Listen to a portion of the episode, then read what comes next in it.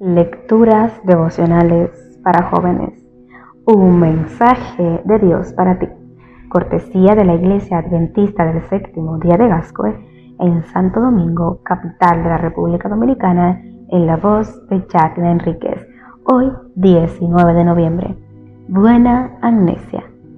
No hay otro Dios como tú, porque tú perdonas la maldad y olvidas las rebeliones Miqueas capítulo 7 versículo 18. La amnesia es la pérdida parcial, total, temporal o permanente de la memoria. Obviamente, esta es una situación por la que nadie quiere pasar. En el libro Cien años de soledad, Visitación viene con su hermano, el indio Cautare, de un reino milenario donde eran príncipes. Lo tenían que abandonar huyendo de la enfermedad del insomnio se quedan a vivir en Macondo, en casa de Aureliano Buendía. Una noche, la india descubre que Rebeca está sin dormir, sentada en un mecedor y con los ojos alumbrando como los de un gato. Tiene insomnio. Aureliano no le prestó atención al escándalo que armó Visitación y dijo, si no volvemos a dormir mejor, así nos rendirá más la vida. Pero Visitación le explicó que lo más terrible de la enfermedad del insomnio no era la imposibilidad de dormir, sino su inexorable evolución hacia una manifestación más crítica, el olvido. La enfermedad se propaga por todo el pueblo y así nadie duerme. Se dedican a trabajar todo el tiempo. Duraron mucho tiempo trabajando.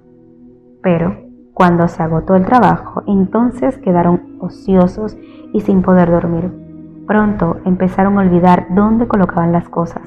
A veces Sabían diferenciarlas, pero no sabían para qué servían.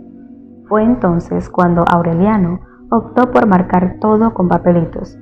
Este relato nos presenta un caso de amnesia perjudicial, pero hay en la Biblia dos casos de amnesia que podemos llamar benéficos.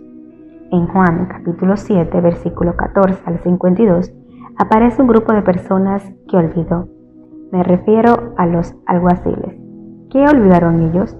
Olvidaron su misión. ¿Qué olvidaron ellos? Olvidaron su misión.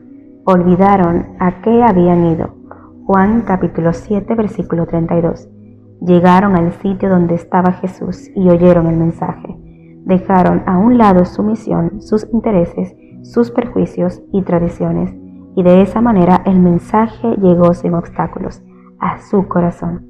El secreto del apóstol Pablo para el crecimiento en la fe es olvidar el pasado Filipenses capítulo 3, versículos 12 y 13. ¿Sabes cuál es la segunda buena amnesia? La de Dios. Cuando nos acercamos a Él y le entregamos nuestros pecados y nuestro pasado, Él los olvida, los pasa por alto y actúa como si no existieran. Hoy te invito a olvidarte de todo aquello que te impida acercarte a Dios. Ven a Jesús y entrégale todo lo que eres. Dios te promete yo me olvidaré de tu pasado, lo echaré al fondo del mar y será como si nunca hubiese existido. Dios te bendiga.